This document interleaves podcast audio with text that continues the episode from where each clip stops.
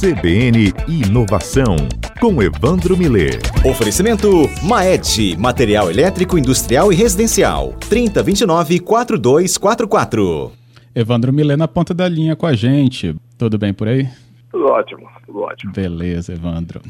Bem, a gente começa a semana com a sua ajuda falando um pouco mais sobre cyberataques, entender um pouco mais como esse ambiente da pandemia tem deixado justamente isso até mais à mostra, ou pelo menos trazendo mais discussões em torno disso.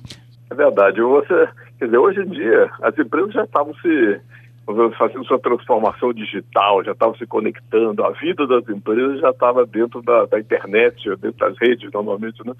E agora com o estado do home office, aí os funcionários foram para fora também, entrar na rede direto de casa, né?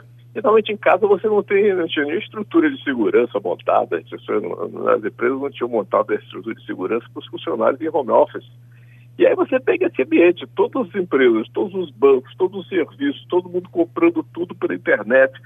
Na hora que você vai com a tecnologia, o criminoso vai atrás e entra com, né, o crime digital, com os crimes cibernéticos, e aí você vê os hackers, as invasões, etc. E, e nós temos aqui no Espírito Santo uma das empresas brasileiras com maior especialidade nesse assunto, que é a ISH, especialista nisso, como especialista em serviços de, de nuvem também, infraestrutura de serviços nessa área de, de TI, que conhece muito isso. E o Rodrigo Dessoni, que é o CEO dessa empresa, vai nos conversar conosco para contar essa história das invasões de hackers, sequestro de informação, como é que essas coisas estão se passando, ainda mais nesse mundo da pandemia que aumentou muito essa, essa movimentação dentro da internet, né?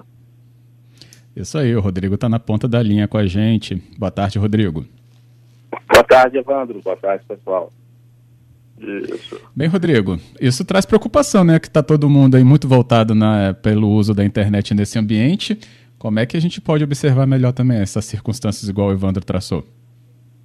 É, a gente tem observado nos nossos centros de operações de segurança um aumento de 300% nos incidentes de segurança. Incidente é o quê? É uma tentativa de fazer alguma coisa errada. E a maior parte disso relacionada às pessoas que foram para home office, que têm seus ambientes não tão protegidos e, e não então a tecnologia de segurança agregada como os headquarters ou os escritórios regionais das empresas têm. Então, a gente tem é, recomendado uma série de ações que as pessoas devem fazer nesses tempos de home office. A primeira delas é atualizar o software do seu roteador Wi-Fi. É, assim como os apps que você tem no seu smartphone, as aplicações que você tem no computador, o roteador tem que ser é, atualizado de tempos em tempos. E tem muita gente que, desde que instalou o roteador, não fez essa atualização. Uma segunda, mas não menos importante recomendação, é que faça um reforço da sua senha. Nenhuma aplicação que você usa, seja ela bancária, seja ela de diversão da empresa, deve ter a senha igual a de uma outra aplicação. E essas senhas devem ter no máximo uns três meses de idade. Então, essas são as primeiras recomendações que a gente faz. Isso. Agora me diz uma coisa, o que está acontecendo, Rodrigo, em relação às empresas, né? Você fez esses, esses tentativas de sequestro de dados em troca de, de em troca até do resgate, né? Essas coisas têm acontecido muito no mundo. Como é que está? Como é que está essa, essa ideia? Outro dia, até eu conversava com você, você me contava até uma referência que houve no livro que eu citei no artigo sobre um sequestro na, na, na, empresa de eletricidade aqui, né? e parece que aconteceu de novo. Como é que está essa situação de hackers e, e sequestros?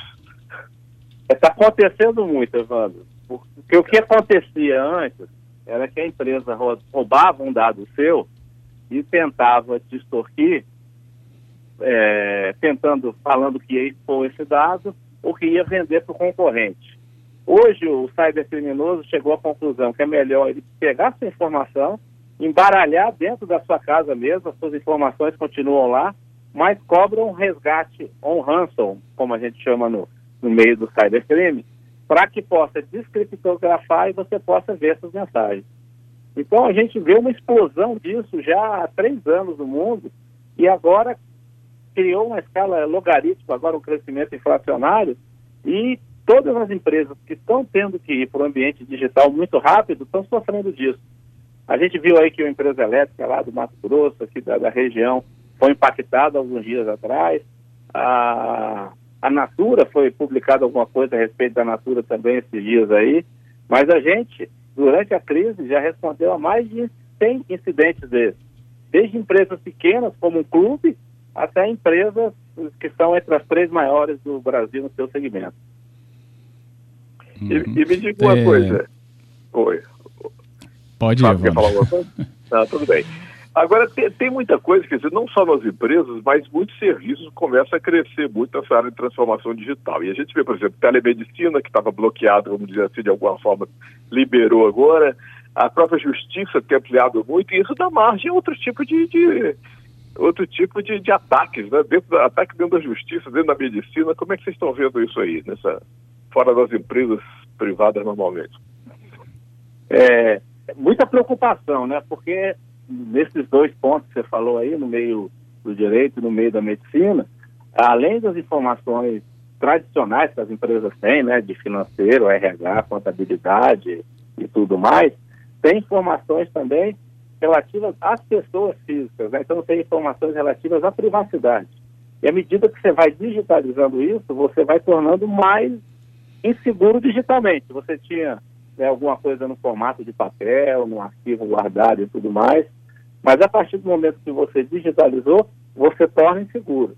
Então essas empresas com certeza devem estar tomando é, precauções maiores do que tinham antes da crise em relação à cibersegurança desde os servidores hum. até o app que o usuário final usa para fazer sua consulta ou para ser testemunha de, de, um, de um juiz num processo qualquer.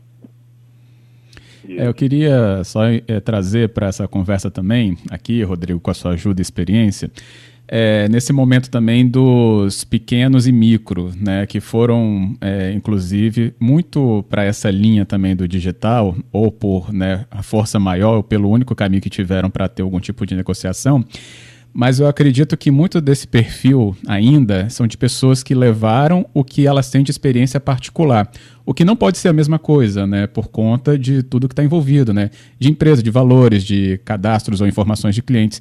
Qual a orientação para essas pessoas nesse momento, inclusive com esse panorama que você trouxe? É que instalem pelo menos um software é, de, de cibersegurança. A gente normalmente chama eles de antivírus né? mas eles protegem uhum. por uma série de funções. É, existem softwares até gratuitos no mercado, né? É, que não tem tantas funções quanto os comprados, que também não são softwares caros, custam na faixa de 100 a 150 reais, e que aumentam muito a segurança do usuário. E, em segundo lugar, e que busquem, também tem bastante na internet, dicas das melhores práticas de como você se proteger pois a maior parte das infecções é, é dada através de um clique em um link que vem numa mensagem falsa. Então a gente fala é de, de zero trust, né, de, de confiança zero. Então desconfie de tudo que chega para você que não chegava antes dessa crise e dê uma analisada melhor antes de clicar em qualquer link que tem ali, que normalmente é por aí que a, os problemas começam. Ô, é. Rodrigo, não Não, pode ir, é, me diz uma coisa, Rodrigo. Você, nessa discussão do, da pandemia, uma das coisas que houve, ou uma polêmica que aconteceu na imprensa aí, não só aqui como no resto do mundo, foi o problema da rastreabilidade das pessoas, né? Utilizar os dados das companhias telefônicas para saber onde as pessoas estão. Isso aí com possibilidade de se multiplicar e ter um problema até de, da, da, da confiança da, da, dos dados pessoais, né?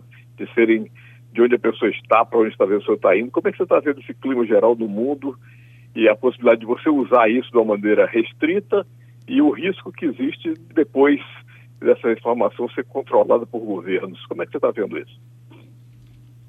É, a possibilidade existe, tá? A partir do momento que você usa um serviço num celular que tem um GPS, alguma coisa parecida, a companhia telefônica sabe onde você está, até pela localização das hertz e tudo mais. Então, o que o, o, planeta tem feito, os países mais desenvolvidos têm feito, e o Brasil aprovou uma lei em relação a isso, que chama Lei Geral de Proteção de Dados, é restringir a utilização de dados sensíveis às pessoas, ou que elas não queiram é, compartilhar, é, a um determinado nível de, de, de visibilidade. Ou seja, você pode escolher o quanto você quer ou não quer que o governo e as empresas saibam de você como pessoa física. Seja feito desde os seus dados é, cadastrais, CPF, identidade, banco, ou até dados seus de biometria, é, saúde e tudo mais. Então, isso só com regulação, porque, volto no ponto anterior que eu falei, à medida que você digitalizou e isso trafegou por algumas redes, esse dado fica capturado até por segurança e só regulação que resolve esse ponto. Hum, Agora. É. Vai, Evandro. Oi. É, agora, e o problema dos dados que você tem das, grande, das grandes empresas, das big techs aí, né? Você pega Amazon, Google, Facebook, todo esse pessoal tem informações nossas e estão usando essas informações em alguns nossos desses perfis para vender coisas. A gente fala uma coisa, aparece a propaganda do lado daquele assunto que você conversou no telefone, vem uma troca. Como é que está essa situação? Isso, isso é coberto pelo GPD, que era para entrar em agosto foi adiada, né, realmente. Como é que fica essa, esse problema das redes sociais coletando informações nossas, nos transformando no produto delas? É, isso é uma questão não de cibersegurança, mas de ciberprivacidade, né? É, é. Elas têm essa informação, muitas vezes porque a gente consente dar. Quantas vezes você lê um termo de uso de um software do começo ao fim antes de começar a usar aquele app, né? Então ali às vezes você dá consentimento para muita coisa. Mas, com certeza está havendo exagero e para isso que está havendo esse marco regulatório mundial. A Europa já lançou com a GDPR, o Brasil lançou com a LGPD, os Estados Unidos tem alguns, alguns estados que já lançaram também. Então, o que recomendo é o seguinte: para minimizar isso, o que você pode fazer no dia a dia é não aceitar os cookies que normalmente os sites tentam mandar para você, que é por ali que uma grande parte do rastreamento de suas informações do seu dia a dia é feito. Hum, você pode apagar esses cookies, muito bom. pode apagar esses cookies de vez em quando, né? limpar eles. Né? É, é, bom, é bom. Eu, eu costumo limpar todo dia, que às vezes acaba vindo sem nem avisar, né? O certo é que ele, que ele avise antes de ser instalado no seu computador, mas algumas vezes ele pode vir sem nem você avisar ou você aceitar sem ter percebido. Pois é, hoje eu estava até olhando isso e tinha a quantidade aqui que meu equipamento mostrou de 3 mil e eu não tinha muito tempo que já tinha limpado. Sim, e cada um deles estava capturando uma informação diferente. O Rodrigo me diz uma coisa, só uma informação para o ouvinte nosso, que é o seguinte, você falou em reprogramar os, as, a rede Wi-Fi sua, né, o roteador. Né? Como é que Sim. se faz isso na prática? Você vê a marca do seu roteador, procura na, na internet o site daquele fabricante, e se for nacional, você procura dentro do site dele, lá deve ter algum lugar como o nome atualização de software, ele tem as instruções, e se for importado, um software update. E lá tem os passos, o passo a passo que você faz. Então, normalmente você conecta o seu computador, seu smartphone ao roteador e seleciona a opção lá que ele faz isso meio que automaticamente. Tem um minutinho para terminar aqui. O Onério pergunta, então, Rodrigo, sobre qual a falha de segurança mais comum que os usuários têm né, ou cometem usar senhas fracas e utilizar a mesma senha em sites diferentes e pior, às vezes até a mesma senha que ela usa em, em sites de redes sociais, por exemplo, ela usa no site da própria empresa. E se isso, alguma delas for exposta, todas as outras são expostas em cascata. É, eu acho que eu me encaixei de... E, e, tem jeitos muito fáceis de descobrir suas senhas. E além disso, das pessoas utilizarem senhas hum. repetidas, muitas vezes usam partes de datas importantes ou nomes de parentes importantes, nome de pet, marca de carro. E isso fica fácil de ver também na sua rede social. Então, se a pessoa quiser te atacar, ela vai fazer uma engenharia social com o que você tem público, colocar num programa que vai testar todas as alternativas possíveis de senha. E se você estiver usando alguma coisa muito trivial, ele com certeza vai descobrir. Ótimo alerta. É vai fazer toda a diferença. Isso. E, Rodrigo, Bem, me diz uma coisa. Oi, tá na hora? Tá na hora. É, então tá na hora Dá para fazer comanda, uma última pergunta, então, Evandro. Isso.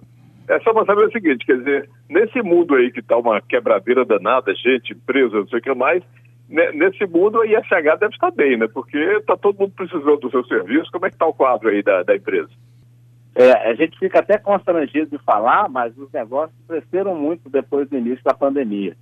Para ter uma ideia, nós aumentamos em mais de 20% o nosso quadro técnico somente nesses dois meses de abril e maio. E esperamos aumentar mais de 10% a 15% no mês que vem. E é uma área que falta muita gente. Tá? Então, se tiver alguém aí com tempo disponível durante a pandemia e quiser estudar cibersegurança, fica uma recomendação aí que a gente está sempre procurando pessoas especializadas nisso. ISH, tá isso aí. Bem, nosso tempo se esgota. Queria agradecer muito, viu, Rodrigo De Sônia, aqui pela sua conversa tão esclarecedora e de uma simplicidade que faz a gente realmente olhar que temos que realmente mudar esse posicionamento. Obrigado. Obrigado a vocês estou sempre à disposição.